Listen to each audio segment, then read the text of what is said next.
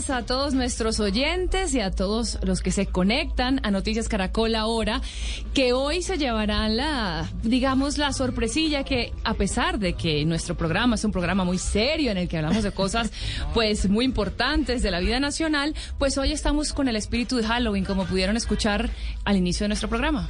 Muy buenos días para todos. Feliz Halloween. Si nuestros televidentes de Noticias Caracol ahora ya le vieron su pinta, Andreina, que está Y a fantástica. Juli también, a Juli también.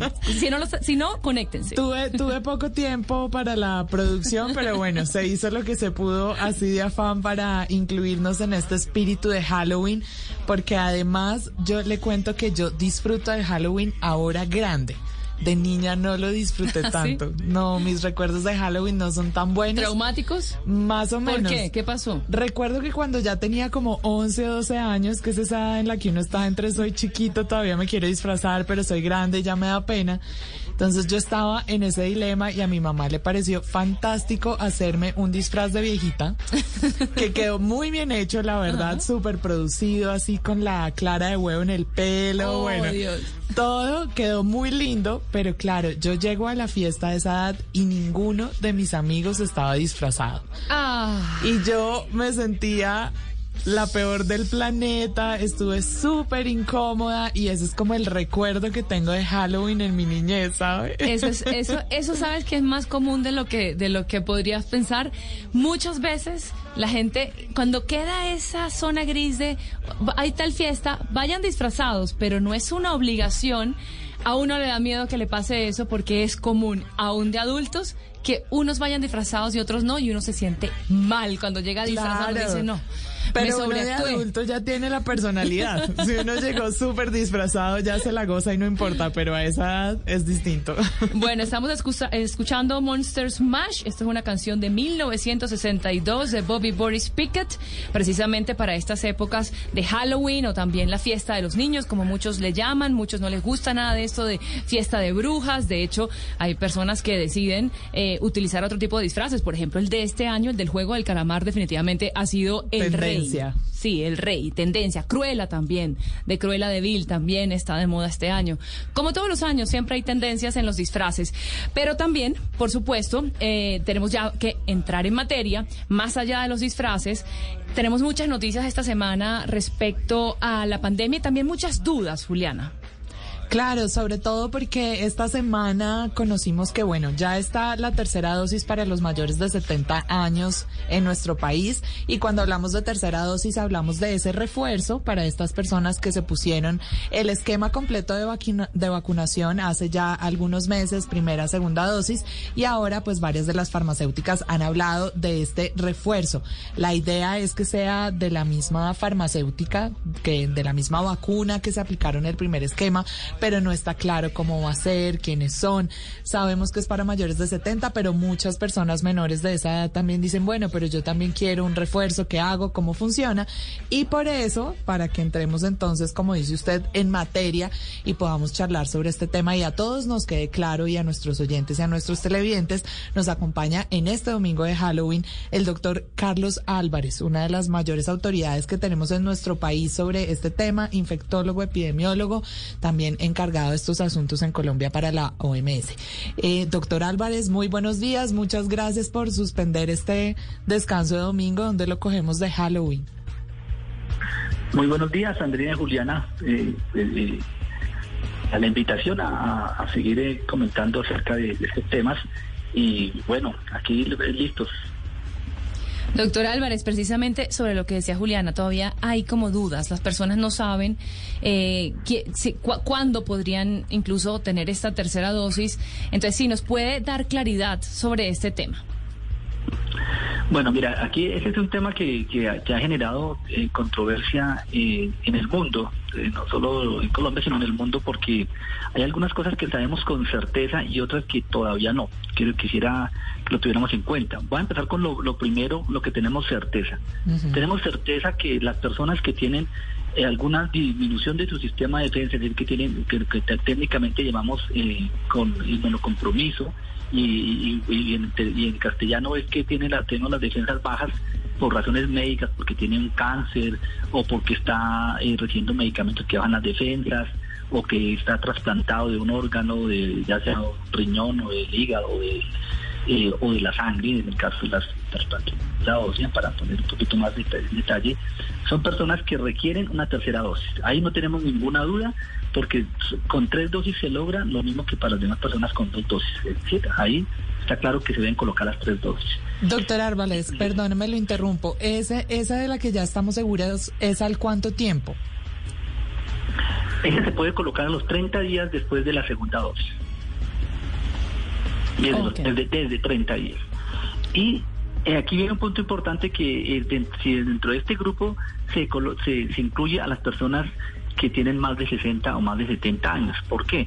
Porque sabemos que el sistema de defensa también, a medida que pasan, eh, que avanzan los años y la edad, desafortunadamente también pierde pierde un poco de, de ese poder de defensa que, que tiene este, este sistema de defensa. Es decir, las personas mayores tienen un sistema de defensa eh, con, con menos capacidad, podemos decirlo de esa manera. Y en ese sentido, eh, la medida de, de recomendación en el caso del gobierno colombiano es que las personas mayores de 70 años deben colocarse una tercera dosis.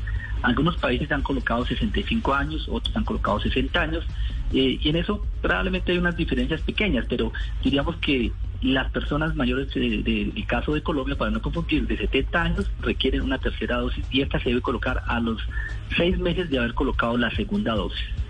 Eh, y viene un poco de discusión, que es lo que más se genera controversia, y es si no solamente para estos grupos de edad, sino para todo el mundo que se va a colocar una tercera dosis.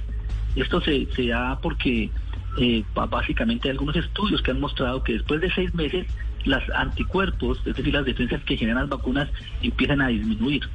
Y eh, hay dos interpretaciones.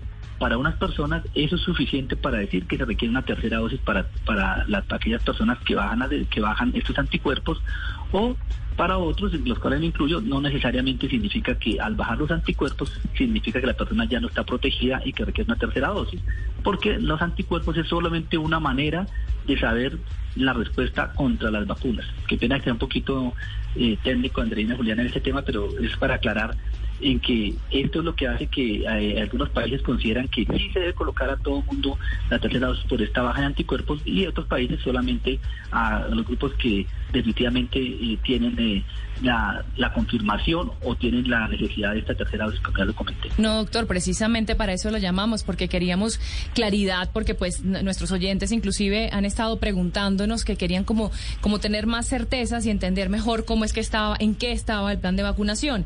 Y también eh, nos gustaría preguntarle sobre el tema de los aforos. Esta semana escuchamos varias noticias. En Bogotá ya va a haber eh, aforos del 100% a partir del primero de noviembre, eh, eventos masivos también 100% de aforo, pues mm, presentando el carnet de vacunación, también eh, Barranquilla evaluando lo mismo, Medellín y Bucaramanga también.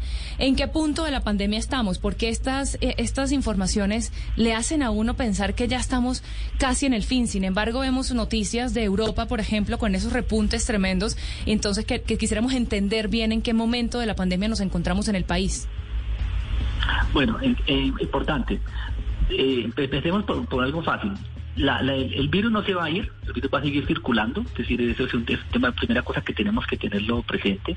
Lo que cambia es el momento de la pandemia, si estamos en un momento de, de pandemia o un momento post-pandémico. Es decir, cuando ya eh, no es un problema de salud pública, el virus sigue circulando, algunas personas se enferman, como ocurre con otras enfermedades infecciosas, como ocurre con el mismo virus de la gripa. En este momento todavía seguimos en pandemia, no hemos pasado a esa fase pospandémica en el cual eh, ya, ya no tengamos un riesgo como ciudad o como país o, o a nivel mundial. Pero en el caso de Colombia, pues todavía eh, estamos eh, con una situación particular y es la siguiente. Tenemos un número importante de personas que ya están vacunadas y un número importante de personas que se infectaron de COVID con síntomas o sin síntomas y se recuperaron. Es decir, que también ya son, están protegidas, por lo menos de, forma importante. Aquellas personas que no se han eh, eh, contagiado ni tampoco se han vacunado siguen siendo susceptibles. Mientras el virus circule y hay personas susceptibles, pues siempre hay un riesgo y ese riesgo va a depender de qué tantas personas hay. Por eso lo- la noticia de, los aforos y también la, las mismas resoluciones que ha sacado el gobierno eh, van encaminados a- en ese mismo sentido, en que se empiecen a liberar o, o se, o se- se flexibilicen siempre y cuando se garantice que las personas que se exponen pues ya han, ya han pasado por esta situación, es decir, o ya están vacunados eh, o, ya se han recuperado. Y en este caso, la medida de las, de las vacunaciones es una de las medidas que se ha tomado como un indicador importante para liberar los aforos. Me explico. No, no es que se le liberen a que todo el mundo pueda estar ahora sin necesidad de distanciamiento, sin ningún aforo eh, en, en ciertos eventos. Es que debe ser para aquellos sitios en los cuales la, tasa de, vacunación o, la- el número de personas vacunadas sea por encima del 90%. Es decir, 9 de cada 10 personas de ese, de ese municipio eh, de estén vacunados para poder permitir esos aforos. Y en el caso de un evento particular, es que el 100% de los que ingresen estén vacunados, porque de esta manera se asegura eh, al menos eh, que haya muchísimo menos riesgo de que una persona esté contagiada y pueda contagiar a los demás. Así es, doctor Carlos Álvarez, muchas gracias por estas claridades eh, en todo el tema del plan de vacunación, también de los aforos, que son noticias que esta semana pues tenemos acá en el país. Gracias por acompañarnos en Sala de Prensa Blue. No, con muchísimo gusto y solamente la, recomendación final en esta mañana de, de domingo, eh, lo importante que aprovechar los que no se han vacunado para ir a vacunar. Y hay vacunas en la mayoría de los municipios de Colombia y, y estamos de- con personas con las que no convivimos, eh, sigamos manteniendo las medidas de cuidado que parece una repetir y repetir, pero de verdad que estamos en el momento que lo necesitamos para que rápidamente el municipio y los países, el país como tal pueda salir de esta situación de epidemia que pasará justamente a lo que queremos, una fase pospandémica con un regreso a una normalidad.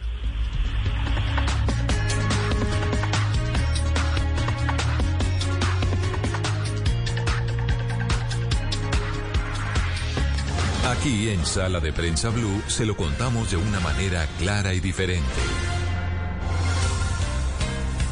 Después de estas recomendaciones importantes del doctor Carlos Álvarez para que nos sigamos cuidando, porque todas estas noticias no quieren decir que ya la pandemia se fue, vamos a hablar de algo que también tiene que ver con reactivación. Y es la reactivación del tráfico. Juliana, usted ha padecido como yo eh, las interminables horas de tráfico de esta semana, sobre todo en Bogotá, por ejemplo, en muchas ciudades, pero en Bogotá con las lluvias que intensifican el trancón. Claro, por lo menos el doble o el triple de tiempo nos estamos demorando ya en los desplazamientos. Un recorrido que antes podía ser de 15, 20 minutos, ya puede ser de 45, se puede demorar usted una hora. Así que nos tocó a todos reprogramarnos, empezar a reorganizar nuestros tiempos, porque definitivamente ahora hay que dedicarle mucho más más tiempo, un espacio más largo a esto de movilizarnos. Y le quisimos poner la lupa precisamente a qué está pasando, más allá de la reactivación, cuáles son esos problemas en las ciudades que hacen que el tráfico esté cada vez más insoportable. Vamos a hacer un recorrido por las ciudades del país. Juliana, ¿con qué ciudad comenzamos? Vámonos para Cali. Allá uno de los temas principales son los huecos en las vías. Y el otro gran problema que tienen los, los caleños son los semáforos averiados, que están dañados por diferentes razones, pero una de ellas, Andreina, porque durante el paro nacional, con los actos de vandalismo, muchos de los semáforos quedaron atrofiados. Así que ahora los bayunos pues se han visto muy afectados en este tema de la movilidad, sobre todo este año. Y por eso nuestra compañera del servicio informativo de Blue Radio, Joana Cardona, salió a preguntarle a la gente cómo se sienten, cuál es la situación y cuáles son estos problemas que los están impactando. Las calles de Cali están cada vez más deterioradas. Todos los días los ciudadanos reportan más y más huecos en las calles de barrios y vías principales de la ciudad. A esto se suma la falta de semáforos durante el estallido social que tuvo Cali. La movilidad es un verdadero dolor de cabeza para los ciudadanos de la capital del Valle. En Cali las vías están tan deterioradas que hasta los patos aprovechan los lagos que forman las lluvias para darse un chapuzón. Pase un pato en un hueco. Por acá por donde vive Jean Paul, imagínense en eso. No. ¿Cómo es que es? Desde el Consejo de Cali señalan que la malla vial de la ciudad presenta problemas en el 76%, es decir, que en todas las vías de Cali hay huecos que afectan la movilidad. El resumen es que la malla vial ya cumplió con sus años de vida útil. Juan Martín Bravo es concejal de la ciudad. Si vamos a hablar de la malla vial, pues hablemos. Primero no, no tenemos plata.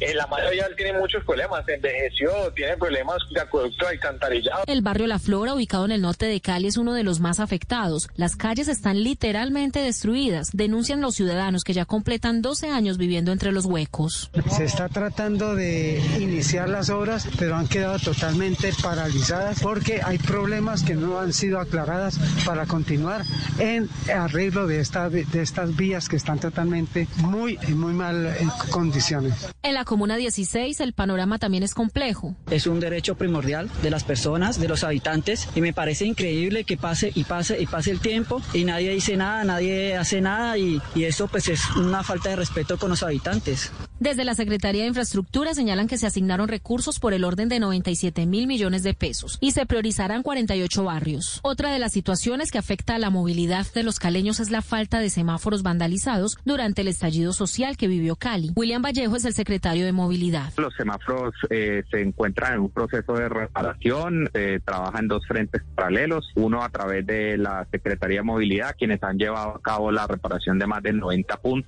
que han sido afectados, de un total de 155. Los habitantes de Cali reclaman una solución pronta a esta problemática de movilidad, la cual se ha agudizado durante este año. Panorama en la ciudad de Cali. Vamos a estar, como le dijimos ahora, haciendo un recorrido por otras ciudades. Imagínese, Juliana, eh, para conectar un tema con el otro, este de la movilidad, eh, con lo siguiente que vamos a estar conversando. Imagínese que usted no tuviese que agarrar trancón nunca porque desde su casa pudiera ir a la oficina y tener tal cual la experiencia de ir a la oficina, pero sin moverse de su casa. Ver a sus compañeros de oficina, eh, charlar con ellos, almorzar con ellos, pero usted está sentada en su en, en, en la sala de su casa. Pero los puedo abrazar. ¿Hay contacto físico o esto es solo una fantasía? Vamos a ver qué tanto, porque se supone que, que esto de lo que estamos hablando, que es el metaverso, que dio mucho de qué hablar esta semana por los anuncios de Facebook, va a intentar emular lo más posible nuestra realidad. Esto se trata de realidad virtual y es la nueva obsesión de Mark Zuckerberg, el CEO de Facebook y creador de Facebook, de esta casa matriz que alberga, además de Facebook, WhatsApp e Instagram, que quiere dirigir su compañía hacia esto que se llama el metaverso, que es como eh, una realidad virtual en la que todos podemos interactuar y hacer muchísimas cosas sin necesidad de salir de nuestras casas y mucho de esto con estas gafas que ellos ya tienen, los Oculus, que son de realidad virtual. Entonces, para hablar de este tema que ha despertado el interés y también muchísimas dudas eh, y muchísimo escepticismo. Eh, vamos a hablar con Víctor Solano, él es consultor en temas de, tecno- de tecnología. Víctor, ¿cómo está? Gracias por acompañarnos en Sala de Prensa Blue. Juliana, Andreina, feliz domingo. Los las saludo desde Socorro en Santander. Ay, qué delicia, Santander, me encanta Socorro. Bueno, ¿y qué tal la temperatura por allá ahora? Bien, bien, delicioso. Este es el, fácilmente el mejor clima de Colombia, 24 grados centígrados de promedio, entonces disfrutando mucho. Ideal. Y hoy que estamos hablando de, de movilidad, Víctor, ¿cómo le fue trasladándose hasta allá? ¿La carretera salió desde Bogotá? Salí desde Bogotá, pero sí, hay que decirlo que la carretera la han dejado descuidar mucho el gobierno nacional y hay unos tramos feitos, pero vale la pena, el destino vale la pena. Bueno, Víctor, para entrar en materia entonces con el metaverso, ¿cuál es el alcance del anuncio que hizo Facebook esta semana? Pues es un anuncio de verdad trascendental, porque lo que se muestra es la visión de Mark Zuckerberg, en el cual más que un nuevo Facebook es prácticamente como una nueva Internet. Eh, este metaverso va a habitarse en eh, Internet. Pero justamente creo que ahí está un poco la, la palabra clave, la, como yo digo, la palabra Plaza Sésamo, es habitar la experiencia, que es diferente a, a lo que hacemos normalmente con las pantallas de todos los tamaños. Hoy consumimos contenidos en Internet a través del móvil, a través del portátil, a través de los televisores inteligentes, pero esto lo que busca es una experiencia inmersiva Y eso es aprovechando, sacándole al máximo el jugo a tecnologías como la realidad aumentada y la realidad virtual. Víctor, ventajas y riesgos de este metaverso. Bueno, eh, dentro de las ventajas, yo creo que es la posibilidad de que de alguna manera la pandemia hoy, a hoy, nos ha llevado a la conciencia de que podemos habitar otros mundos. Sí. Paradójicamente el mundo del hogar, el más, la esfera más íntima, y que para trabajar no necesitamos ne- eh, que no es eh, indispensable, por lo menos en todos los trabajos, eh, desplazarse a un lugar físico para, para desarrollar unas tareas. Entonces yo creo que se sintoniza con esa nueva conciencia, pero ahora es llevarla a un plano virtual en el cual eh, pues muchas cosas se puedan llegar a realizar, incluso experiencias de telemedicina con eh, realidad aumentada. En la educación va a ser clave, va a ser muy importante. Eh, riesgos, por supuesto, yo creo que el abuso de esto sin tener una comprensión de lo que esto significa, eh, si hay jóvenes, niños que no tengan el acompañamiento, pues digamos que esto va a derivar en muchas cosas. Por supuesto, se van a generar unos mercados negros, eh, unos, unos metaversos eh, bizarros una manera en el cual pues se va a poder hacer una gran cantidad de experiencias probablemente eh, analógicas al crimen pero es lo que hoy tenemos también en, en lo que se llama la dark web no La- esa internet oscura que existe y que por supuesto allí habitan eh, personas que hacen negocios que se lucran eh, justamente con actividades delictivas. Víctor, ¿cómo va este metaverso a, intentar, digamos, simular nuestra realidad cuando, por ejemplo, lo que decía Juliana, eh, nosotros somos seres de sentidos, ¿no? Tal vez en el metaverso podemos estar con la ficción visual de que estamos en un lugar, pero la temperatura, el sabor, los olores, el contacto físico, tantas otras cosas. Usted hablaba ahora de una posibilidad de, de telemedicina, por ejemplo, ¿qué dispositivo se puede necesitar para hacer eso? Porque un doctor igualmente no le puede tocar a uno el brazo, pues si uno, no- si uno está al lado del doctor. Claro. Explíqueme un po- explíquenos un poquitico eso, eso cómo sería, qué dispositivos se requerirían y cómo se puede hacer esa imitación de la realidad. Bueno, básicamente eh, sí viene el gran desarrollo de una de un portafolio inmenso de dispositivos. Los principales, en efecto, van a ser las gafas de realidad virtual. Seguramente, y Facebook ya está trabajando en sus laboratorios el desarrollo de gafas especiales, marca Meta, seguramente, eh, para tener esta experiencia inmersiva.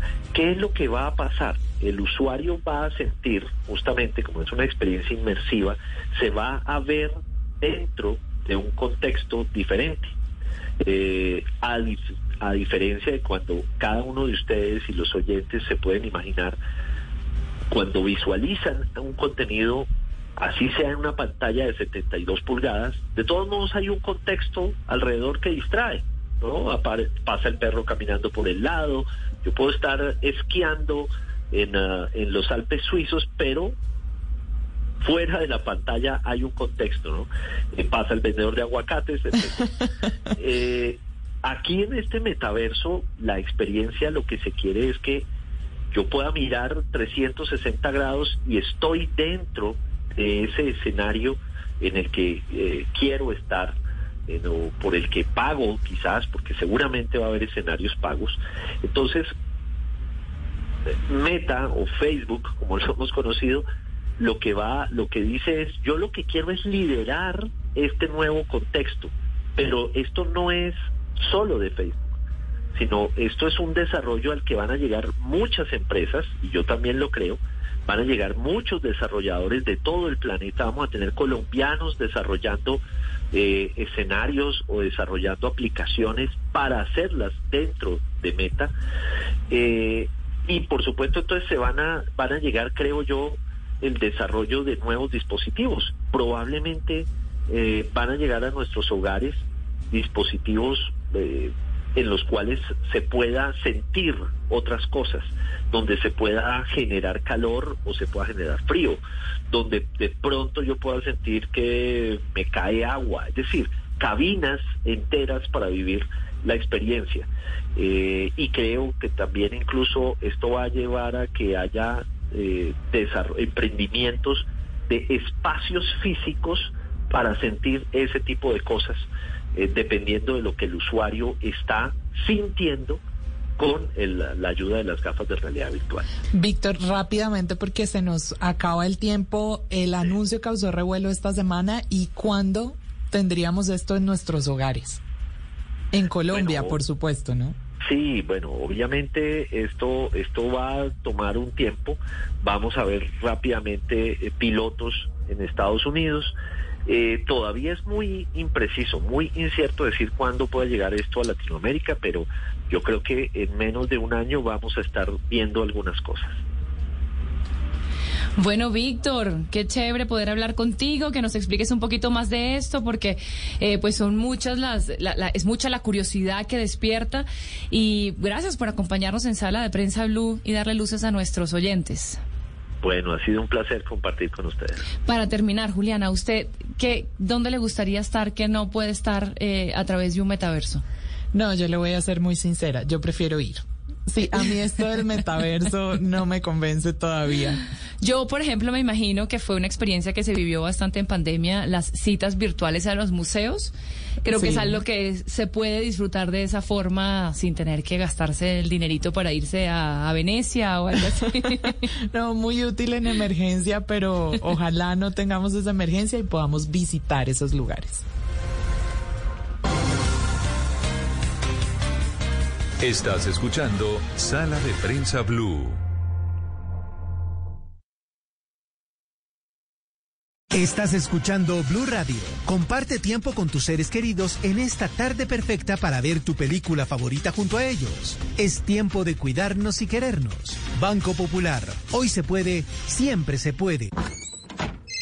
Amor, ya estoy en el apartamento. Oye, ¿cómo hiciste para comprar todo eso? Estamos ahorrando. Y todavía lo estamos haciendo, porque con el Banco Popular ganas por ahorrar. ¿Es por el ahorro ganador CDT? ¡Increíble! ¡Sí! Abre o renueva un CDT y podrás ganar rentabilidad y premios sin rifas ni sorteos. Consulta más información en bancopopular.com.co.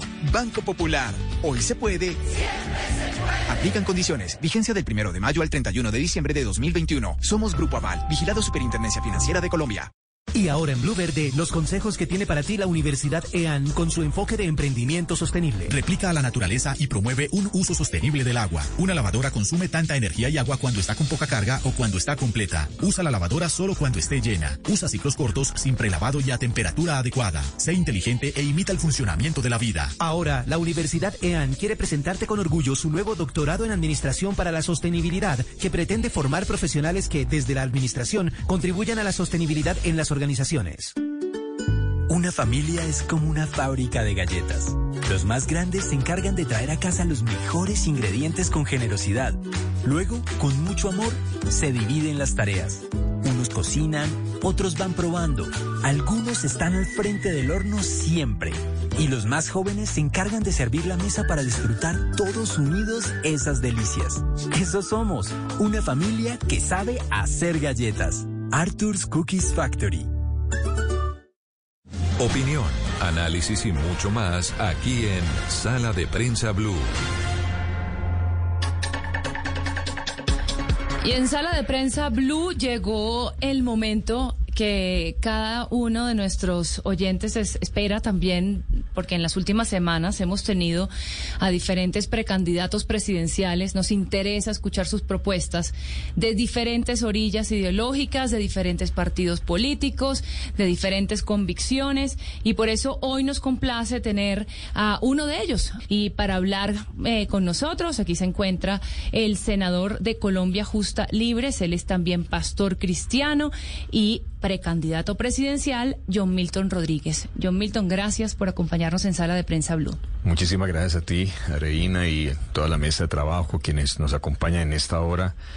Y qué bueno poder compartir de lo que es Colombia, nuestro bello país que necesita darnos una oportunidad para levantarnos de situaciones tan difíciles y poco atendidas por la clase política tradicional de Colombia. ¿Y qué le deja precisamente las correrías, digamos, por las regiones hasta ahora? La, la, más grata impresión de ver gente tan bella como la colombiana, nuestros niños, nuestros jóvenes, nuestros microempresarios, nuestras mujeres tan valientes, no solamente planteando o e, evidenciando problemas, sino proponiendo soluciones. Y creo que eso es lo, que más enriquece este, este proyecto, porque ha sido la oportunidad de construir entre todos una propuesta que hemos denominado Soluciones para Colombia, enfocado en desarrollo, seguridad y justicia, pero sobre todo construido con la gente. Ya hemos recorrido cerca de 12 departamentos, proyectamos terminar este año con 24 departamentos de Colombia, hemos cubierto puntualmente todas las regiones del país. Identificamos que tenemos muchísimas oportunidades. Es cuestión de escuchar a la gente, juntarnos con ellos en una construcción colectiva de soluciones alrededor de esos tres, temas fundamentales. Un mensaje que le queda a uno muy claro. Y es que los pueblos nos han dividido tremendamente pero que las causas sí nos unen y por eso hemos dicho tu causa y mi causa es Colombia y enfocado profundamente en las soluciones prácticas reales que puedan realizarse en el cuatrenio en el cual uno gobierna, pero además, además de eso es una plataforma mínima para 30 años de desarrollo de nuestro país. Senador, ¿cuáles son justamente esas soluciones para Colombia que ustedes proponen en estos tres temas fundamentales? Hagamos un resumen así rápido. Claro que sí, el tema del desarrollo tiene tres aristas fundamentales. El desarrollo familiar, social y económico. En el tema familiar estamos planteando una gran mesa nacional de acompañamiento a la familia en las grandes crisis que está viviendo la familia hoy en Colombia. Los temas de depresión, de violencia intrafamiliar, de drogadicción, de alcoholismo, de depresión y otras circunstancias difíciles que la familia vive, pero tiene un estado que es ausente y hemos decidido, obviamente, establecer una política pública que es la que estamos proponiendo de centros de atención familiar, a la cual cada familia, respetando su autonomía y su individualidad y su particularidad, podrá acceder. Estarán psicólogos, psiquiatras, estarán terapeutas de familia, organizaciones sociales, aún religiosas, pudiendo atender esos llamados que tenga la familia pero además podrás tenerlo de manera presencial en los centros de atención de bienestar familiar, comisarías de familia, inclusive entidades sociales o religiosas, donde las personas, de acuerdo a lo, sus convicciones propias y particulares, podrá acceder a esa asesoría para poder superar esos flagelos. El desarrollo social, los temas de educación, donde tengo una cobertura apenas para educación superior del 53%, donde la oferta pública es insuficiente e incluso impertinente, porque una cosa es lo que nuestros jóvenes estudian, otra cosa es lo que el mercado laboral demanda o la necesidad actual se exige. Entonces vamos a estar con una mesa nacional también de educación donde vamos a establecer suma de capacidades de organizaciones sociales, educativas, privadas, públicas, pero también organizaciones religiosas que aporten toda una capacidad de instalaciones, de escenarios, de lugares que tienen hoy disponibilidad y que se puede aportar y que no tenemos que esperar a construir más edificios para que el 100% en esa juventud tenga acceso. Trabajo articulado con el SENA, un trabajo articulado con las entidades privadas, con homeschool, estudio en casa, que permite llevar al 100% la posibilidad de que todos nuestros jóvenes tengan acceso a la educación superior en nuestro país. Senador, muchas personas tienen temor de que algunas conquistas que han tenido, por ejemplo, comunidad LGBTI, eh, pues respecto al matrimonio igualitario, también la eutanasia, que por estos días es un tema tan coyuntural y que se ha pedido que se reglamente desde el Congreso y que no se ha hecho tampoco. Eh, por supuesto, también el tema de, del aborto. ¿Cómo en, su, en una eventual presidencia suya va a, a responder ante estas situaciones? ¿Qué pasa con el tema del aborto? ¿Qué pasa en el tema de la eutanasia? ¿Qué ocurre en esas circunstancias que ustedes me, comparten? Colombia es muy chiquito en posibilidades de vida. En la eutanasia, por ejemplo, imagínese usted esto. En Canadá y en Estados Unidos, a cada enfermo terminal o enfermo grave, se le entregan cerca de 700 miligramos de opioides para el manejo del dolor. ¿Sabes cuánto entregan en Colombia? 6 miligramos por persona. El tema de los especialistas. En Colombia, de cada 10 enfermos graves o terminales, solamente cuatro enfermos reciben atención de, por parte de especialistas. Yo seré el presidente que le garantice la dignidad a aquella persona que está enferma grave y terminal, incluso a su núcleo familiar con psicólogos, psiquiatras, terapeutas, para rodear ese núcleo familiar, para rodear a esa persona que sufre, porque no podemos, o sea, la persona que sufre necesita ayuda, no, no, no es matar la persona que sufre. Y creo que nosotros en el sistema de cuidados paliativos, imagínense un detallito, para reglamentar, entre comillas, un derecho que no existe en la Constitución colombiana. En, la Constitución de Colombia no existe el supuesto derecho a la muerte digna. No existe en la Constitución de Colombia. No hay ninguna, ninguna ley colombiana que reglamente ese supuesto derecho. Y lo, el decreto que sacó el Gobierno Nacional Vuelvo y te repito, cuando, para que haya un decreto tiene que haber una, un tema de derecho constitucional, tiene que haber una ley sobre la cual reglamentar. Se inventaron un reglamento sin ninguna base jurídica y legal, 17 páginas para reglamentar eso. ¿Sabe cuántas páginas tiene de desarrollo la ley del sistema de cuidados paliativos en Colombia? Una página. Entonces, yo no Pero una cosa no pelea con la otra. Se puede eh, eh, trabajar en los cuidados no, es que no- paliativos. Es que no podemos hablar de pelea cuando ni siquiera lo han desarrollado. O sea, el sistema paliativo en Colombia no lo han desarrollado. El tema del aborto. Hombre, no le hemos dado todas las garantías a una mujer en condiciones extremas, por una violación. El Estado se hace loco. Cuando una mujer está pasando por un sufrimiento, no le acompañan con psicólogos, no le acompañan con el tema de educación, de trabajo. Yo lidero un proyecto de ley que le re- reivindique y restituye derechos a la mujer en esa circunstancia extrema para que el Estado le garantice acceso a educación, a estudio y al tema de, trabajo y salud. ¿Qué es lo que estamos diciendo? Hombre, el bebé no es un victimario, el bebé también es una víctima. Y lo que estamos indicando es, porque si tú no lo quieres, digamos, eh, criar, ok, entrégalo en adopción. Pero permite que ese ser humano, que es una víctima también, tenga la posibilidad de desarrollarse como cualquiera de nosotros. Cada uno de nosotros un día fue un día en la vida. Senador, de los temas de fondo, pasemos a hablar un poquito de la logística política en esta campaña presidencial tan agitada y además con tantos candidatos.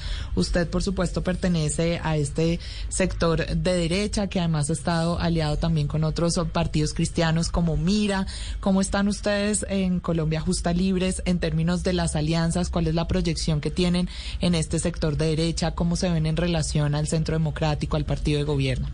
Bueno, nosotros somos de pensamiento, tenemos nuestros principios y valores giran alrededor del pensamiento conservador en principios y en valores. Y en la parte de economía es una postura liberal. Creemos en el libre mercado. Entonces, pues estamos ubicados en una postura que es defender eh, la posibilidad de que Colombia tenga una opción de transformación, de cambio y de progreso, de avance. Les decía ahora sobre el tema del desarrollo, pero sobre esa postura, por ejemplo, sobre el tema de la seguridad. Para nosotros no solamente la seguridad es fortalecer el pie de fuerza, por ejemplo, que es muy válido, es importante fortalecerlo. Eh, tratar mejor a nuestros policías, a nuestros soldados, es muy importante. Pero más importante aún es la convivencia ciudadana.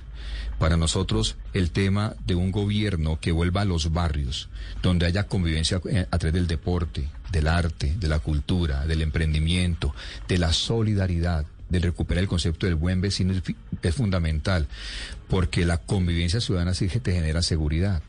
Un gobierno ausente, un gobierno que no conozca sus los territorios es muy grave. Yo conozco los barrios, yo salí de un barrio de invasión, viví en barrios populares en el distrito de Blanca, en la ciudad de Cali, sé lo que se vive y lo que se sufre, y por esa razón tengo un gran compromiso con los barrios. Y también considero que la justicia, que es una importante, claro que sí, la justicia es muy importante. Tenemos un déficit de 42 mil jueces en Colombia. Eso es muy delicado. Y por eso nuestra postura ahí es mínimo tener 21 mil jueces para fortalecer la justicia, pero más allá de eso, ¿qué tal el hacinamiento en las cárceles?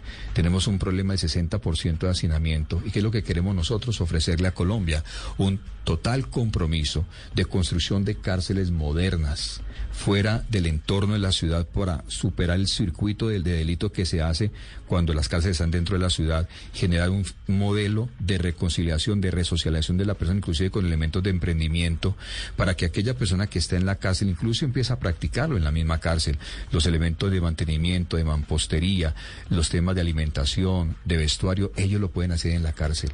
Y pagarles con unos, con unos bonos de alimentación, incluso unos bonos de capitalización para un emprendimiento cuando salga de la cárcel. Hablamos con el precandidato presidencial John Milton Rodríguez, senador por Colombia Justa Libres. Gracias por acompañarnos en Sala de Prensa Blue.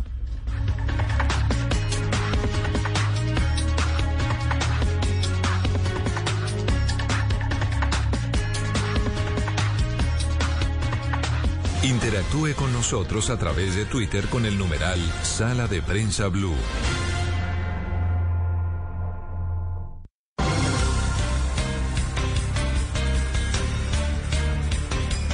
Bueno, hablemos de la heroica, Juliana. Cuando yo le digo Cartagena, ¿usted qué piensa? Uy, descanso, playa, brisa de mar. Pues sí, se piensa en eso, pero los que viven en Cartagena están pensando más es en el trancón. Ya que estamos haciendo este recorrido por las ciudades, creo que también vale la pena hablar de la heroica. Eh, la falta de vías y de acceso al transporte público en algunas zonas periféricas están estimulando fenómenos como el mototaxismo, que esto definitivamente se ha convertido en uno de los grandes problemas de movilidad para la ciudad. Dalida Orozco. La movilidad es uno de los grandes dolores de cabeza que enfrentan día a día los cartageneros, la falta de vías y el deteriorado estado de las existentes, la insuficiente regulación en materia de tránsito, sumado a las dificultades de acceso al transporte público que aún tienen cientos de cartageneros en zonas periféricas y que estimulan fenómenos como el mototaxismo, son hoy los principales desafíos en materia de movilidad de la ciudad. En las calles, las quejas de la ciudadanía son constantes. Que aquí todo el mundo hace lo que le da la gana, se estaciona como quiere, el vendedor estacionario coloca su carretilla, mototaxista, el vehículo particular. Realmente es falta de autoridad. Pasa que en esta ciudad no hay vía y las que hay no sirven porque la avenida Pedro de Heredia es un caos. De acuerdo a Cartagena Cómo Vamos, los protagonistas de la movilidad en la heroica son las motocicletas que representan el 56% del parque automotor. Transcaribe, el sistema de transporte masivo, no ha logrado posicionarse como el principal modo de transporte de los cartageneros. Para el docente universitario Holman Ospina, quien ha estudiado el fenómeno del mototaxismo, estos actores viales se han convertido en otro desafío constante para la movilidad. Salir a cumplir con una tarifa, ya sea porque pague un alquiler, ya sea porque tenga una cuota en, en, mente y eso lo lleva pues por lo menos a aprovechar el transporte ágil, a ir un poco más rápido, a violar el exceso, eh, tener exceso de velocidad, eh, movilizarse en contravía, en los andenes e inclusive entre ellos, entre los mismos motociclistas hay mucha fricción porque saben que hay mucha competencia. Por su parte, Hanner Galván, director del Departamento de Tránsito y Transporte, señaló que la ciudad trabaja en un plan maestro de movilidad. Plan vial realmente completo que es infraestructura vial, pavimento, pero también infraestructura de transporte. Eh, otro componente importante tiene que ser también, eh, digamos, un componente de movilidad sostenible. Mientras se ponen en marcha planes y proyectos para mitigar los problemas de movilidad en Cartagena, autoridades, expertos y los mismos cartageneros hacen un llamado a apostarle a la cultura vial. Hablando de movilidad y de medios de transporte, este es precisamente uno de los métodos, uno de, las, de los motores de, generación de gases de, efecto invernadero y por el uso de los combustibles fósiles. Y este es uno de los temas que se va a tratar a partir de hoy. Hoy comienza el COP en Glasgow, que es esta reunión de altísimo nivel eh, donde los líderes del mundo se van a dar cita para hablar de los temas del cambio climático. Porque definitivamente esto es algo que entró en la agenda de todos los países del mundo y que así tiene que seguir siendo. Y esta semana hubo un informe que nos alarmó mucho en Colombia, el informe de la Dirección de Inteligencia Nacional de los Estados Unidos, que sitúa a Colombia como uno de los 11 países países en riesgo especial por efectos del cambio climático y llamó al país como uno de los más vulnerables y con poca capacidad de adaptación. Sí, estos 11 países están en dos regiones, Andreina. Por un lado, al sur y este de Asia, en Afganistán, Burma, India, Pakistán, Corea del Norte. Y por este lado del planeta, Guatemala, Honduras, Nicaragua, Haití, como usted decía, Colombia y cierra la lista también Irak. Justamente para ver por qué nuestro país está en tanto riesgo y por qué tenemos esta poca capacidad para defendernos de estos desafíos, nos acompaña a esta hora en Sala de Prensa Blue Camilo Prieto. Él es médico, pero además es el cofundador del movimiento ambientalista colombiano. Camilo, muy buenos días, feliz domingo para usted y cuéntenos por favor por qué es que nuestro país es tan vulnerable como dice la Dirección Nacional de Inteligencia de Estados Unidos. Bueno, eh, buenos días, un gusto saludarlos y eh, los saludo con, con, preocupación por este informe. Creo que que mm, pensar cuáles son esas razones puntuales. Tiene que ver un asunto, primero es la ubicación geográfica de Colombia y segundo es el tipo de ecosistemas que nosotros tenemos. Y arranquemos por el primer punto. Cuando uno mira las proyecciones de clima del panel intergubernamental de cambio climático, que es ese gran organismo de la comunidad científica que se sienta a pensar en este problema, vemos que en Colombia confluyen dos fenómenos particulares. Hacia el norte, un aumento de unos fenómenos que seguramente ahorita en la entrevista vamos a hablar, como son precipitaciones y hacer su reducción de esas precipitaciones. Y eh, eso por un lado con respecto al tema de la ubicación geográfica. Y segundo, es por el tipo de ecosistemas que nosotros tenemos. Y tiene que ver con nuestros glaciares y nuestros páramos.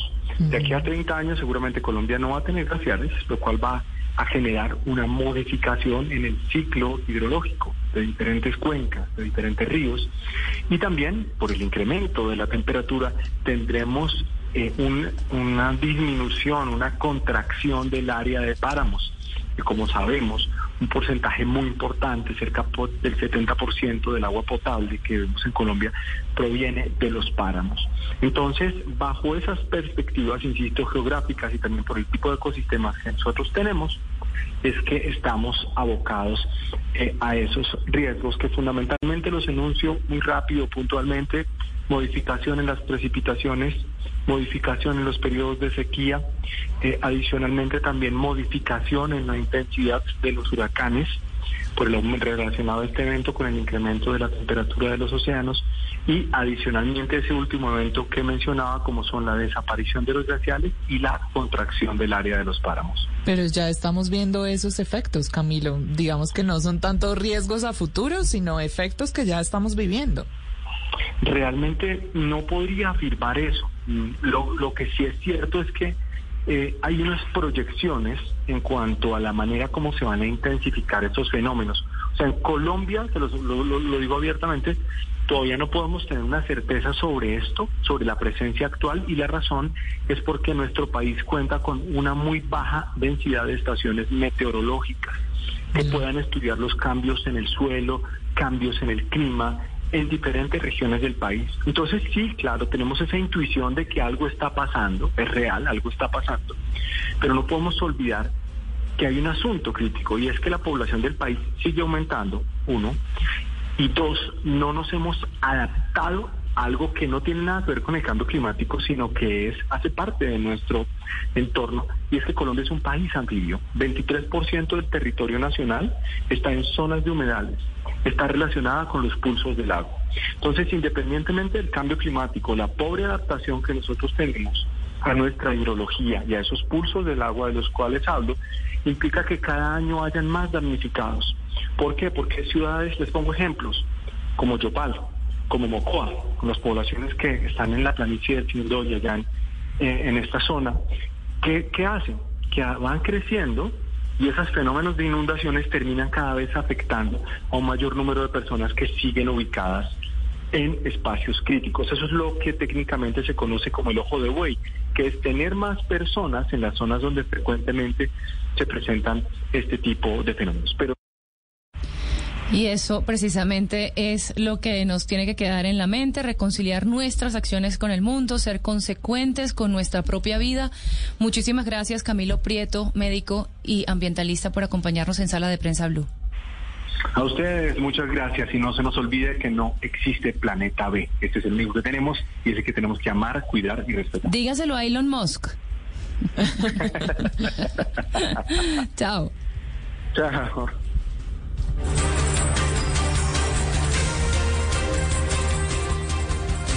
Estás escuchando Sala de Prensa Blue. Voces y sonidos de Colombia y el mundo en Blue Radio y bluradio.com, porque la verdad es de todos.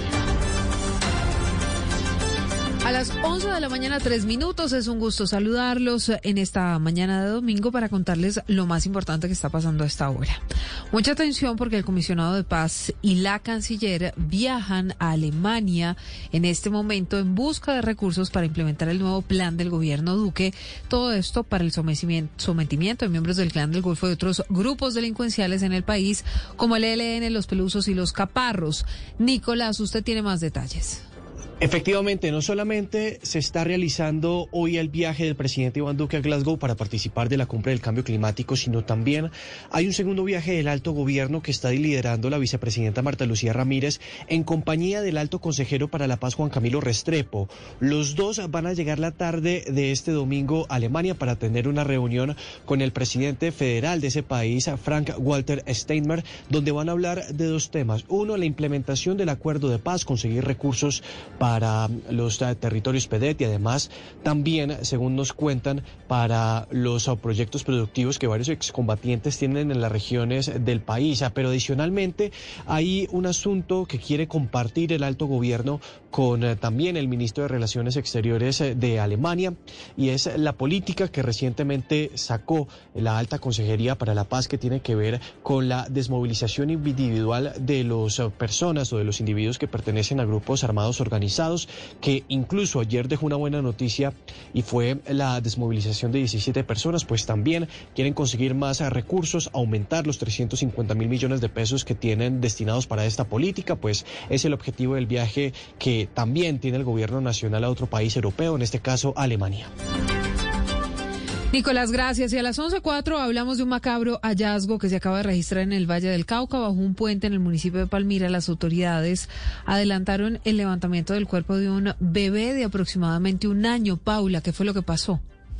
Silvia, pues las autoridades han llegado precisamente a este punto porque se solicitó por parte de la Fiscalía el acompañamiento de la policía para adelantar las labores de búsqueda en zona rural del municipio de Palmira, en el Valle del Cauca, hallando el cuerpo sin vida enterrado de un niño de aproximadamente un año de edad en avanzado estado de descomposición, por lo que se está investigando qué tipo de herida se presenta. Sin embargo, avanzan las investigaciones de las autoridades. ¿Por qué? Porque en la capital del Valle del Cauca, en la ciudad de Cali, hace una semana fue reportado de como desaparecido un niño de un año por parte de su madre, quien explicaba a la fiscalía que el padre del menor se lo llevó sin permiso cuando tenía una hora para poder estar con el dado que no tenía la custodia. Pues este hombre fue capturado en las últimas horas en Tumaco, Nariño, y por información que suministró a las autoridades es que llegaron precisamente hasta ese punto del municipio de Palmira. Sin embargo, no se ha confirmado oficialmente que se trate de este niño desaparecido en Cali, el que encontraron en las últimas horas sin vida en zona rural de Palmira.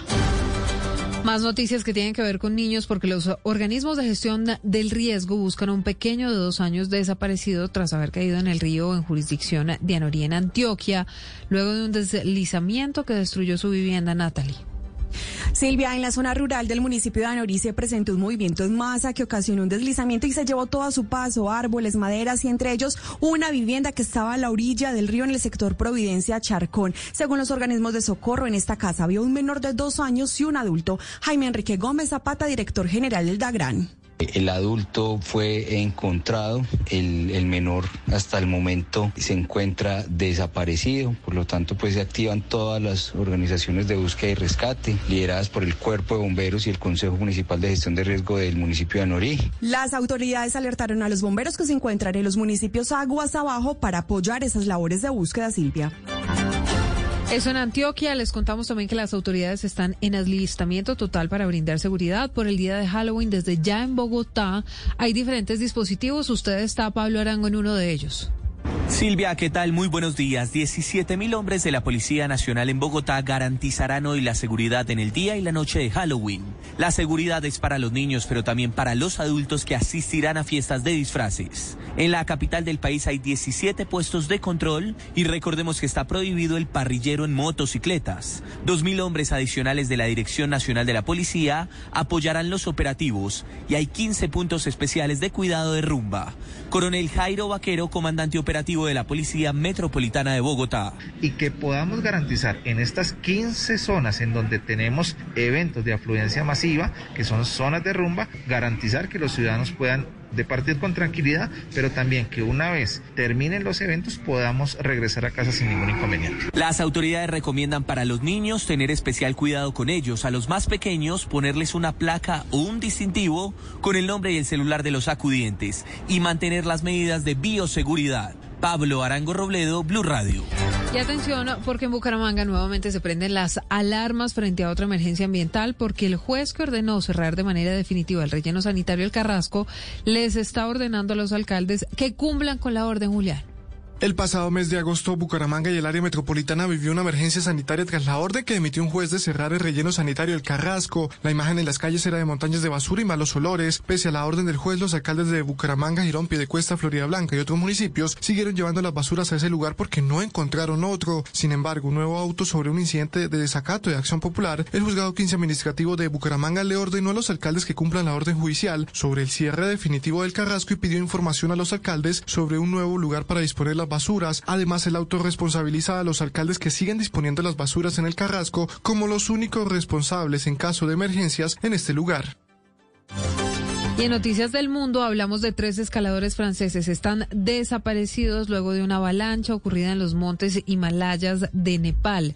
Las operaciones de búsqueda y rescate ya empezaron en la zona, Mateo. Sí, Silvia, la avalancha se produjo este sábado en el monte Cantega, en la región de Cumbu, donde se encontraba una expedición formada por ocho personas, entre ellos tres franceses. Y aunque cinco escaladores ya han sido rescatados, los tres franceses siguen desaparecidos. En las últimas horas se han intensificado las labores de búsqueda por petición de las familias. Sin embargo, tuvieron que ser suspendidas, pues el helicóptero que estaba realizando este trabajo, pues debido al mal clima en la zona, no pudo continuar con estas tareas. Noticias contra reloj en Blue Radio. La noticia en desarrollo hasta ahora viene con el rockero John Bon Jovi dio positivo para COVID-19, no pudo participar en un concierto con su banda ayer en un hotel de Miami Beach. El resto de los músicos se presentaron luego de haber dado negativo y un portavoz del cantante dijo que se siente bien y que fue aislado de inmediato. La cifra, la mayor aerolínea estadounidense American Airlines anuló este domingo otros 634 vuelos. El total de cancelaciones desde el viernes es de 1.500 y el resultado de esto es la falta de personal y lo que mm, se ha unido a problemas meteorológicos allí en Estados Unidos. Estamos atentos al presidente de Ruanda. Hoy dijo durante la cumbre del G20 en Roma que aunque África no es la principal causa de la emergencia climática por la que atraviesa el mundo, el continente puede y debe ser parte de la solución. Estas noticias en blurradio.com y en Twitter en arroba blurradioco. También estamos atentos a información que llega desde Brasil, porque al menos 25 bomberos han quedado atrapados luego del colapso de una cueva en ese país. Recuerden uh, seguirnos en Twitter, arroba Blue A las 12 les contamos qué más está pasando en Colombia y el mundo. Sigan con sala de prensa. Estás escuchando Blue Radio. Comparte tiempo con tus seres queridos en esta tarde perfecta para ver tu película favorita junto a ellos. Es tiempo de cuidarnos y querernos. Banco Popular. Hoy se puede, siempre se puede. Amor, ya estoy en el apartamento. Oye, ¿cómo hiciste para comprar todo eso? Estamos ahorrando. Y todavía lo estamos haciendo, porque con el Banco Popular ganas por ahorrar. ¿Es por el ahorro ganador CDT? ¡Increíble! ¡Sí! Abre o renueva un CDT y podrás ganar rentabilidad y premios sin rifas ni sorteos. Consulta más información en bancopopular.com.co. Banco Popular. Hoy se puede. Siempre se puede. Aplican condiciones. Vigencia del primero de mayo al 31 de diciembre de 2021. Somos Grupo Aval, vigilado Superintendencia Financiera de Colombia. El siguiente debate es moderado por Harry Díaz.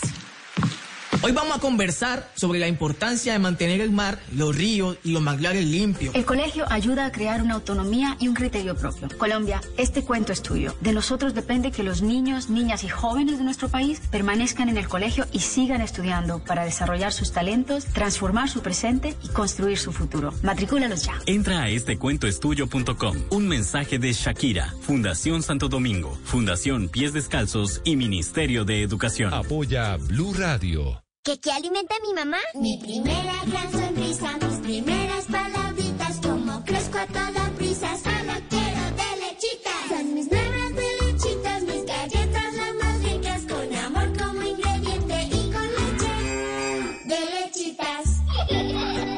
Las primeras galletas de tus hijos tienen que ser de lechitas, porque verlos felices te alimenta.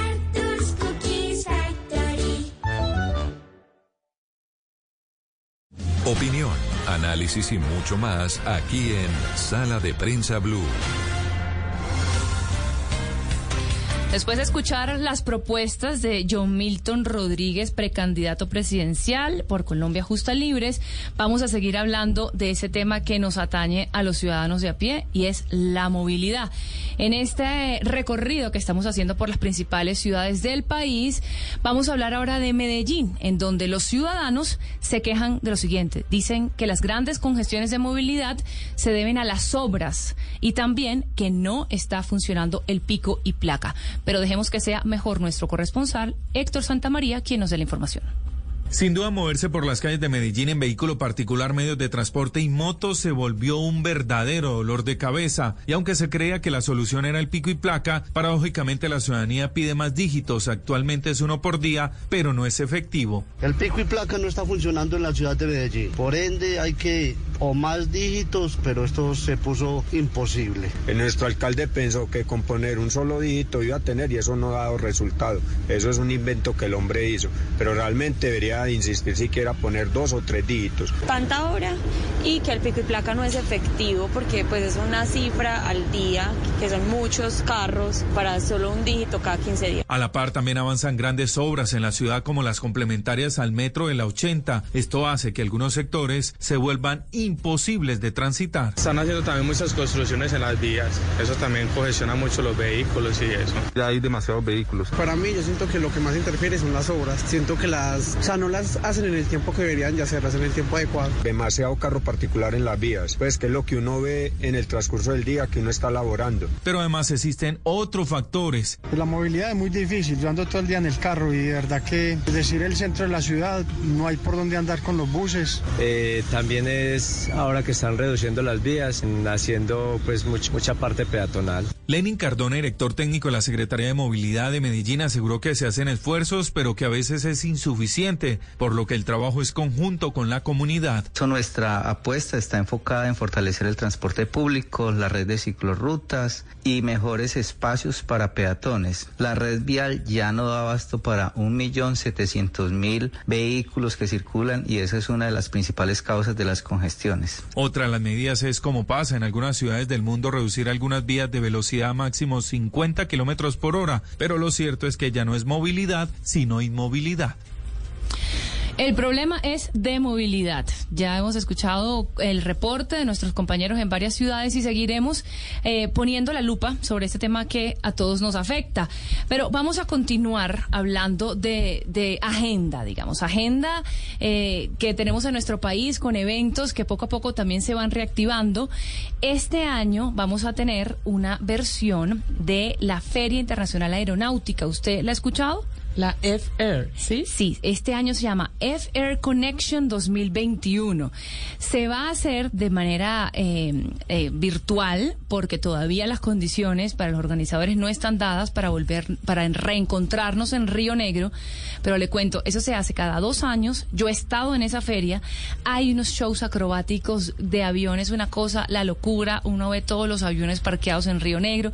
Entonces, quisimos hablar con una, digamos que eh, esta feria se hace realidad gracias a la, a, la, a la, Fuerza Aérea Colombiana y también a la Aeronáutica Civil. Son las dos fuerzas que impulsan esta feria aeronáutica que busca reactivar este sector que, como bien sabemos, es uno de los sectores pues muy golpeados eh, por cuenta de, de, la pandemia y queremos saber cómo se va a realizar una feria eh, de este tipo de manera virtual. virtual. Exactamente. Por eso vamos a hablar a esta hora con el doctor Jair Orlando Fajardo, él es el director de Aeronáutica Civil. Doctor Fajardo, gracias por acompañarnos en Sala de Prensa Blue. Andreina, muy buenas tardes, un gusto saludarte y saludar a todos los radioescuchas. Bueno, ¿qué se pueden esperar las personas que participen de esta versión de F-Air Connection 2021? Andreina, la Feria Aeronáutica para nosotros es el evento más importante de este segmento en el país y con gran reconocimiento en América Latina y en el mundo. Y lo que esperamos es que todos se vinculen a través de todo el, el escenario virtual que hemos generado para ustedes. Basado en eso, lo que queremos es que participen, que vengan nuevos escenarios, que vengan todos los invitados a cerrar negocios, a organizar agendas. Estamos en un proceso de reactivación, estamos llegando al 95% de la reactivación del de escenario de transporte aéreo a nivel nacional, el 70% a nivel internacional. Y bueno, la feria es un escenario para encontrarnos todos, hacer negocios, a interactuar de manera académica y, poder establecer ese relacionamiento que queremos. Jair Orlando, las personas que no pertenecen a esta industria, pero que en las ediciones anteriores veían, como nos contaba Andreina, las acrobacias y estos espectáculos, ¿qué van a tener en esta edición virtual? Bueno, eh, tenemos que adaptarnos a lo que nos ha traído en este momento eh, la pandemia. Y vamos a tener aquí unos foros eh, más académicos con la participación de muchos expertos.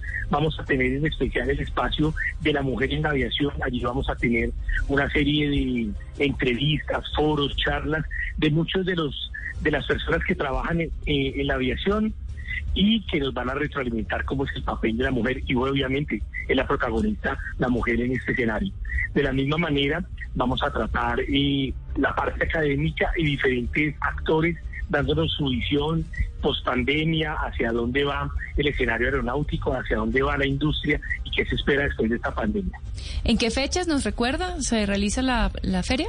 Bueno, nosotros vamos, ya, ya arrancamos, hicimos una de inauguración el jueves pasado y nosotros vamos ahorita del 2 al 10 de noviembre como tal en todo el escenario virtual y académico que estamos desarrollando, Andreina. Bueno, eh, doctor Jair, eh, hay otro tema importante y, y, es que ahorita en noviembre empieza la temporada alta eh, acá en el aeropuerto El Dorado de Bogotá y sabemos que ustedes tienen unos planes de contingencia para que muchas personas que van a salir de viaje pues no vayan a tener retrasos. ¿Cuáles son esos planes? Bueno, esa es un, una pregunta muy importante.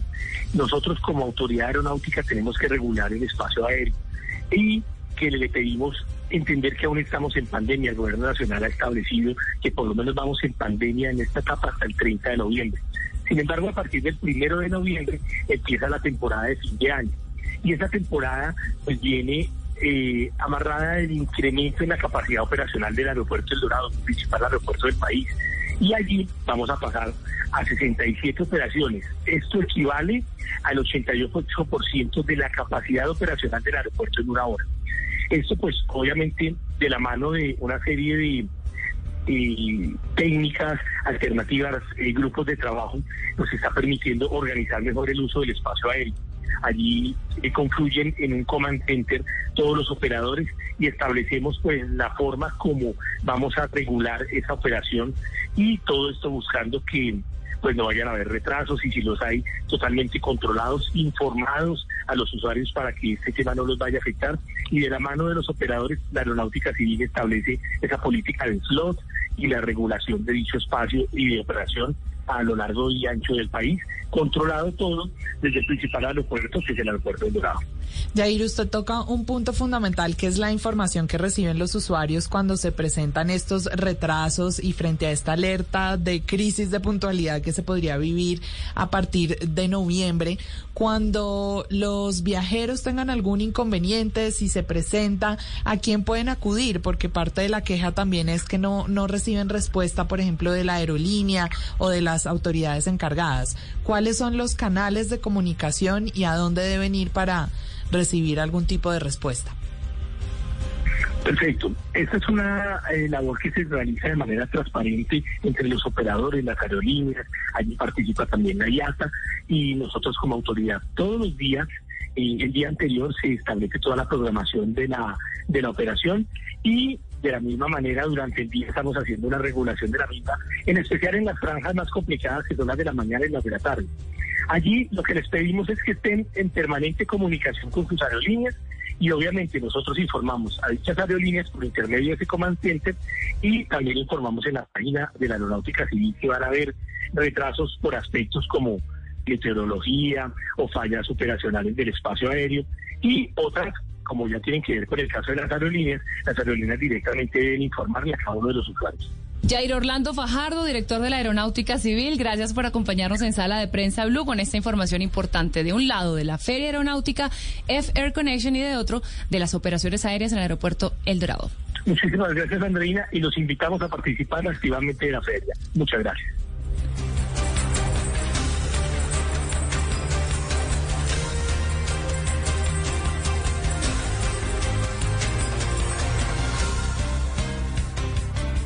Interactúe con nosotros a través de Twitter con el numeral Sala de Prensa Blue. Seguimos recorriendo el país para conocer cuáles son los problemas puntuales de movilidad de cada una de las principales ciudades en las que eh, definitivamente los trancones están reactivándose, así como la economía y así como la vuelta a la vida. Y llegó el momento de mm, poner nuestros ojos en la capital, en Bogotá, donde las personas sienten eh, que pues la actitud, digamos, también de las personas que manejan es complicada, que no hay una cultura ciudadana, que de pronto muchas personas hacen trancón porque no manejan de la manera más adecuada, también los huecos, vías que son mucho más pequeñas de lo que deberían ser y que todas estas cosas afectan el día a día de la vida en la capital. Y Paula Galeano nos tiene la información. La movilidad continúa siendo uno de los grandes dolores de cabeza de los capitalinos. Tres grandes problemas encuentra la ciudadanía que por años no se han logrado resolver. El primero es la falta de vías. Lorena Serna, residente de la localidad de Kennedy, asegura que cada día hay más carros, pero no más vías. No existen casi vías y que las que existen tienen demasiados problemas, digamos, estructurales, como huecos, que se roban las, las tapas de las alcantarillas. Hay muy pocas vías para mucho carro y mucha moto el segundo problema es la falta de cultura. El que toma la vía se adueña de ella. Así lo asegura Alejandra Puentes, madre y estudiante, y como conductora de moto ve que no existe sentido de otra edad en los carriles. A pie tienen la vía, los que van en carro tienen la vía, los que van en moto tienen la vía. Entonces eh, las personas terminan en un contexto donde todos llevan su vía, entonces no les importa a los demás. Y por eso ocurren muchos trancones, muchas estrelladas. Hay otros quienes ven el problema dirigido a grupos específicos. Pablo Cortés conduce una patineta eléctrica y dice que su pesadilla diaria son las motocicletas. Existen más motos que automóviles en este momento y no le han dado un alto. Entre los actores viales todos se dan la pelota sobre el problema. Sin embargo, la ciudadanía en algo que sí está de acuerdo es la falta de mantenimiento sobre las vías, la poca priorización del vehículo particular que poco a poco ha ido perdiendo el protagonismo. Horacio Ortiz, quien debe manejar todos los días a su trabajo, ya está cansado de tanto actor vial. La mala educación de los peatones, ciclistas, motos, que creen que la vía es de ellos y se olvidan de que las calles por donde transitan los carros es para los carros. Por otro lado, Fernando Rojas, experto en movilidad, reconoce el tercer problema, la falta de un transporte público masivo digno y de calidad. La respuesta, metro. Tenemos al menos 100 años de retraso en la construcción de una red de metro que le dé a la ciudad un transporte público de alta capacidad. La propuesta del distrito, sin embargo, no contempla ampliar las vías para los vehículos particulares, sino transformar al actor vial de una forma más amigable con el medio ambiente. Y la cultura vial no es un problema solo en Bogotá, como nos contaba Paula, sino también en Barranquilla. En la capital del Atlántico está Iván Dúa, porque allí los ciudadanos, además de este asunto de la cultura, dicen que se han incrementado los huecos en las vías y estos son los principales problemas de movilidad que tiene la ciudad, Iván. Barranquilla, consolidada como el nodo de desarrollo del área metropolitana, circunscrita al departamento del Atlántico, viene presentando problemas de movilidad que son características de urbes de mayor concentración poblacional. Y la movilidad, para los barranquilleros, se ha convertido en un dolor de cabeza por el incremento de obras de infraestructura vial, falta de cultura ciudadana y respeto por el peatón y falta de políticas claras por el aumento del parque automotor particular y de servicio de taxis. En diálogos con Blue Radio, el coronel Héctor Uribe, comandante de la Policía de Tránsito Metropolitana, Metropolitana aseguró que el componente de la falta de cultura ciudadana es lo más complejo que vive Barranquilla sobre el tema de movilidad. Y recordamos el tema de la cultura ciudadana, el tema del no descargue de materiales en las vías que no están autorizadas y el uso sobre todo de la vía. Nosotros vemos con dificultad que la gente con premura, el uso del carril exclusivo del Transmetro, todo eso hace parte de la cultura ciudadana el acompañamiento a los menores de edad que están cruzando las vías, tener precaución. Otra de las problemáticas que pone el gremio de taxistas radica en la negación del distrito de Barranquilla en los últimos años en la implementación del pico y placa para particulares, así lo comentó Olga Castro, taxista de la ciudad. Por Dios, que alguien nos escuchara y pusiera pico y placa a los carros particulares, a ver si con eso nos descongestionamos tanto las vías y también se nos mejoraría muchísimo el trabajo, porque de verdad que hace mucho rato quería pedirlo, yo creo que eso es como una voz en general que queremos pedir todos los taxistas, yo creo que el, el pico y placa para los particulares sería pues una bendición. Además aseguró que otra de las problemáticas son los huecos en las vías, que son otras trampas mortales. No son huecos, son cráteres oficiales. Hace poco hay compañeros que hemos visto morir en las carreteras debido a estos cráteres y yo en lo personal dejarme los bolsillos por un hueco porque el carro automáticamente la estructura de mi carro se daña. Sumado a estos problemas, Barranquilla con el paso de los años en sectores del norte, centro y suroccidente ha venido presentando un aumento leve en los tiempos de trayectos, situación evidenciada por los trancones registrados sobre todo en las horas pico. Bueno, Juli, vemos que el panorama es nacional y complicado. Y muy parecidos los problemas en, Sí. en las principales ciudades de nuestro país. Por un lado, la propia actitud de los ciudadanos que no contribuye a solucionar el, el problema, muchos huecos, problemas de, de infraestructura, inconvenientes allí en las Y vías construcciones también. Y obras. Y obras. Exactamente. Bueno, continuamos en Sala de Prensa Blue.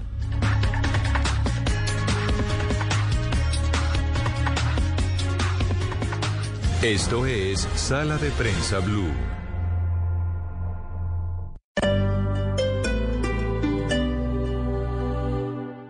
Las cuatro estaciones de Vivaldi, el Mesías de Händel y la Misa en Si menor de Bach se escucharán del 12 al 15 de noviembre durante el quinto Festival Internacional de Música Clásica de Bogotá. Bogotá es Barroco, organizado por el Teatro Mayor Julio Mario Santo Domingo.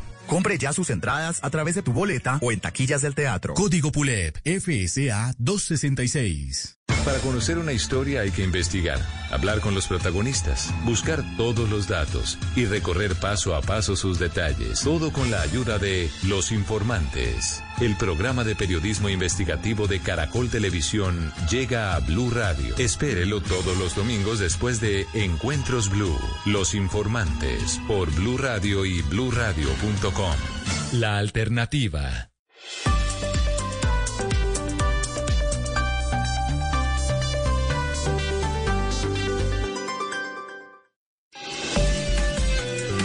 Adquiere en Sigo tu nómina electrónica desde 6 mil pesos mensuales. Cuando tienes Sigo, se nota. En Blue Radio son las...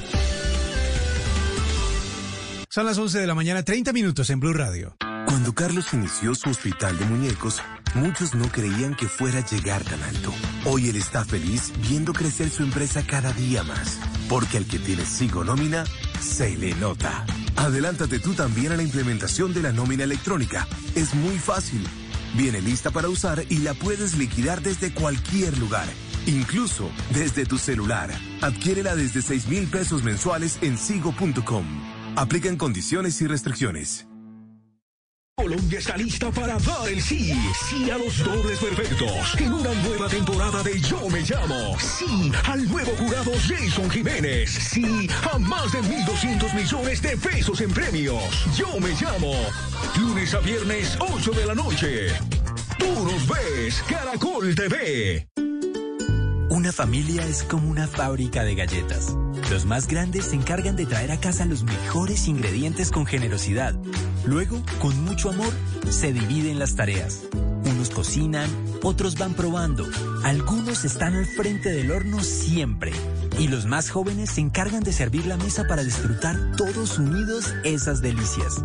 Eso somos, una familia que sabe hacer galletas. Arthur's Cookies Factory.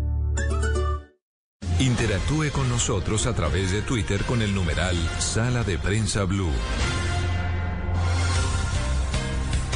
Continuamos en Sala de Prensa Blue y yo le quiero preguntar, Juliana, si aprovechó el día sin IVA. ¿Compró algo? No, no he comprado nada. Me dio mucho ¿No temor compró? este primer día sin IVA porque me imaginaba las filas presenciales y virtuales.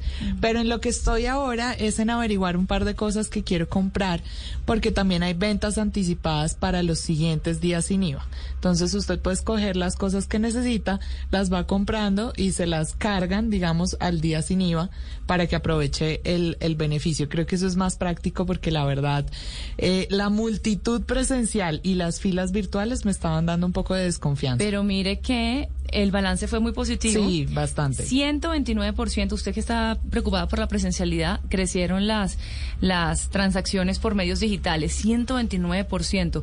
Y, eh, y presenciales respecto al primer día sin IVA del año pasado, que se acuerda que fue un desastre, eh, subió entre un 30 y un 40% las ventas. Es más, las, las ventas se ubicaron en 7 billones de pesos. Quiere decir que hubo una muy buena reactivación eh, de la economía, de las compras en los hogares y para que para darnos precisamente un balance de cómo fue eh, este día sin IVA, este primer día sin IVA, vamos a escuchar lo que nos dice al respecto Camilo Herrera. Él es el director de Radar, Centro de Pensamiento, que realiza estudios sobre consumo. El día sin IVA de octubre del año 2021 será recordado como uno de los días más importantes de la historia del comercio. Si bien el año pasado se realizaron tres días sin IVA, este año por primera vez se permitió el pago en efectivo, haciendo inclusive, aunque los datos aún no están cerrados, que las compras de los hogares en el comercio se multiplicaran por cuatro. Más o menos los colombianos gastamos cerca de un billón de pesos al día en todo el comercio en Colombia. Puede que este dato se haya llegado a cuatro o a cinco billones de gasto de los hogares, a lo que se suman otros cuatro o cinco billones que salen de otros elementos del comercio que no se refieren a comercio de los hogares. Es quizás el mejor día en la historia del comercio, solo comparable con días de Navidad, y sin duda es un elemento fundamental para transformar los ciclos de gasto de los hogares, lograr una mejor distribución de ciertos productos sobre todo en ingresos bajos a nivel de electrodomésticos, vestuario y muebles, y de una u otra manera de redinamizar el comercio. Claro, tiene un costo, y es que evidentemente no se recauda ese impuesto y afecta en alguna medida la cultura tributaria, pero quizás puede ser una gran oportunidad para que hagamos más conciencia de la importancia de los impuestos y de tener mecanismos directos para ayudar a las personas a comprar productos para mejorar su calidad de vida. Escuchábamos a Camilo Herrera de Radar y del balance del día sin IVA pasamos a otro balance que terminó siendo positivo para Colombia y es una de las noticias más importantes que tuvimos esta semana y es que el fiscal Karim Kam de la Corte Penal Internacional finalmente descartó abrir un caso formal contra Colombia después de 17 años de tener un caso preliminar contra el país por presuntos crímenes contra los derechos humanos. Es el, país que más tiempo ha estado bajo ese escrutinio. Eh, este, bueno, hay que recordar que la Corte Penal Internacional, pues Colombia cuando suscribió en 2002 el Estatuto de Roma, pues le abrió la puerta a esta Corte para que pudiese eh, pues estar vigilando estos temas en nuestro país. Por supuesto, esto no estuvo exento de críticas. Claro, por supuesto, esta decisión de, de archivar este examen preliminar también fue criticado, entre otras, por ejemplo, por el director de Human Rights Watch, José Miguel Vivanco, que aseguró que esto le quita presión a la justicia colombiana para tomar acciones en los crímenes que se cometieron en el marco del conflicto armado, que era justamente lo que estaba estudiando la Fiscalía de la Corte Penal Internacional, y es que tanta capacidad y que tanto avanzaba el Estado colombiano en llegar a justicia sobre estos casos. Fue una de las críticas más vehementes que escuchamos esta semana, la de José Miguel Vivanco. En general, en Colombia hubo un acuerdo en que es positivo, por un lado, en la medida en que le da un espaldarazo también a la JEP, a la justicia y a las diferentes jurisdicciones del claro, país. Claro, claro, pero la preocupación, por ejemplo, por parte de la oposición está muy en línea con lo que decía José, Miguel, José Miguel Vivanco y es necesitamos que la justicia opere de forma más ágil, más eficaz y esto quita un poco de presión a ese sistema de justicia que se esperaría que avanzara un poco más rápido. Así lo manifestaron algunos de los congresistas de la oposición luego de que el presidente Iván Duque, por supuesto, celebrara la decisión de la Corte Penal Internacional. Temas que fueron noticia esta semana y las tenemos aquí en Sala de Prensa Blue.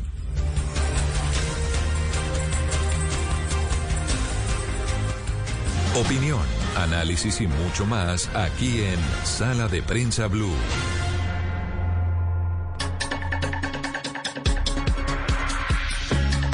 Y en Sala de Prensa Blue también nos gusta escuchar a gente que se sale del molde, escuchar a gente que definitivamente es fuera de serie por uno u otro motivo. Y Juliana hoy nos tiene un invitado muy especial. Es Mauricio Salazar. Este hombre fue empresario y hace un tiempo decidió darse un giro, irse al deporte, pero no a cualquier deporte, Andreina, al de ultra resistencia. Creó una cosa que se llama Un sueño, cinco retos, que es justamente esa opción de vivir cinco retos de ultra resistencia, que él ya nos va a explicar esto de los retos de ultra resistencia, en qué consiste. Y está muy próximo esta semana, este 3 de noviembre que, que viene, a apuntársele a batir un nuevo récord Guinness. ¿De qué? de el reto realizado a mayor, la triatlón realizada a mayor altura en el ah, mundo. Bueno. O sea, como si una triatlón fuera fácil, como para hacerlo Ahora además en él le altura. va a meter altura. Y con nievecita y con frío. Ah, bueno, chévere. Mauricio, muy buenos días, bienvenido a Sala de Prensa Blue. Estamos emocionadas aquí con este, con este reto. Cuéntenos bien en qué consiste y cómo es esto de la ultra resistencia. Hola Andreina, ¿cómo estás? Un saludo Juli. Eh, pues bueno, yo aquí ya listo terminando de empacar para salir para el Parque Natural Los Nevados, donde vamos a hacer el triatlón a mayor altitud en el mundo. Es este miércoles para que la gente ahí lo tenga súper presente y nos haga mucha fuerza. Y ese triatlón entonces consiste en nadar en la laguna del Otún, que es una laguna casi 4.000 metros sobre el nivel del mar, eh, muy fría, es más, más o menos de 5 grados centígrados. Nadar ahí, salir a hacer el ciclismo por todos los senderos de, roca, pues que es una carretera bastante complicada ahí dentro del parque natural, y finalmente hacer el ascenso en atletismo hasta la cima centro del Nevado Santa Isabel, ya rozando los 5.000 metros sobre el nivel del mar. Y si todo sale bien, logremos llevar la bandera pues de Colombia y establecer un nuevo Guinness World Record. Mauricio, ¿por qué? ¿Eso no es de, cierta manera una autoflagelación? no, pero sabes que, que me preguntan mucho si, que, que si le gusta sufrir y, y yo le digo no, no, no, para nada. Lo que lo, lo que pasa es que yo yo estoy dispuesto a sufrir por desafiar esos límites que tenemos a nivel mental y físico. Yo sí estoy dispuesto a sufrir para, para explorar como ese potencial humano, más no es que me guste, ¿no? Pues si pudiera llegar a la cima sin que me doliera, lo haría.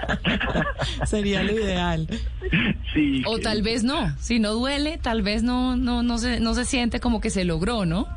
Sí, es cierto. Yo creo que, que, mm, que el dolor es, es una de, los, de las variables que hay que enfrentar en ese tipo de desafíos. Eh, pero bueno, pues hay que, hay que aprender a manejarlo. Llevo muchos años también ya preparando mi mente para ese tipo de situaciones extremas. Esperemos que nos funcione muy bien este miércoles. Mauricio, ¿cómo es esto de un sueño, cinco retos? Tengo entendido que este ya es el cuarto reto al que usted se apunta. ¿Cómo fueron los otros tres? ¿Así de dolorosos como suena este?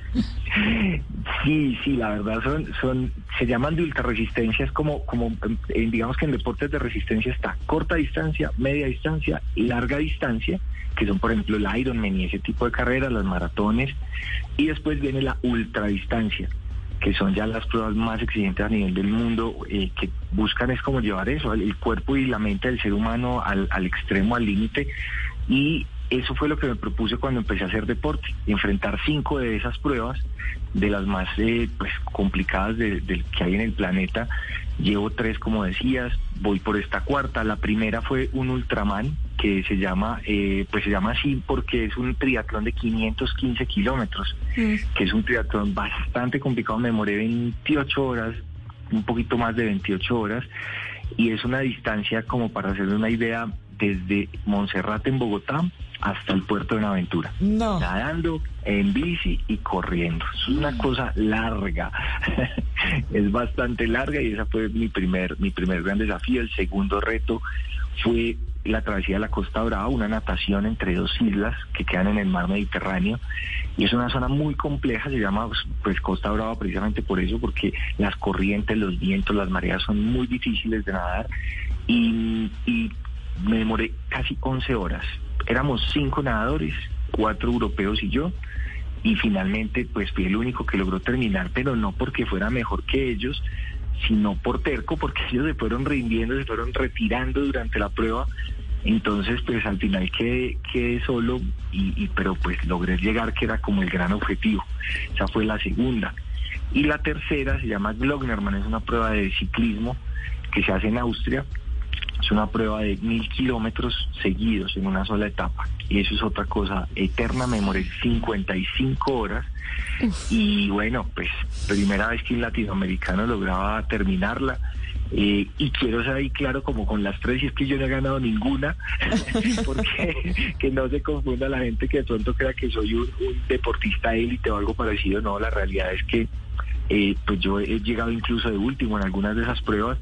La, la, la idea es compartir las historias de una persona común que, que se desafía, que, que tiene miedos, que yo, yo he fracasado, ha, ha habido pruebas que no he logrado terminar, eh, he tenido pues, frustraciones como los, las tenemos todos en la vida. Y eso se trata Mauricio. como reivindicar eso.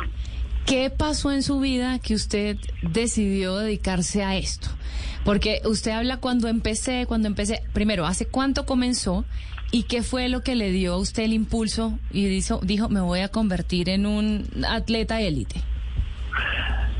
La verdad fue un, un proceso, fue un, yo venía casi que tocando una línea de abuso del trabajo como empresario, pues te imaginarás uno como emprendedor es supremamente apasionado por lo que hace y estaba rozando esa línea de, del abuso del trabajo.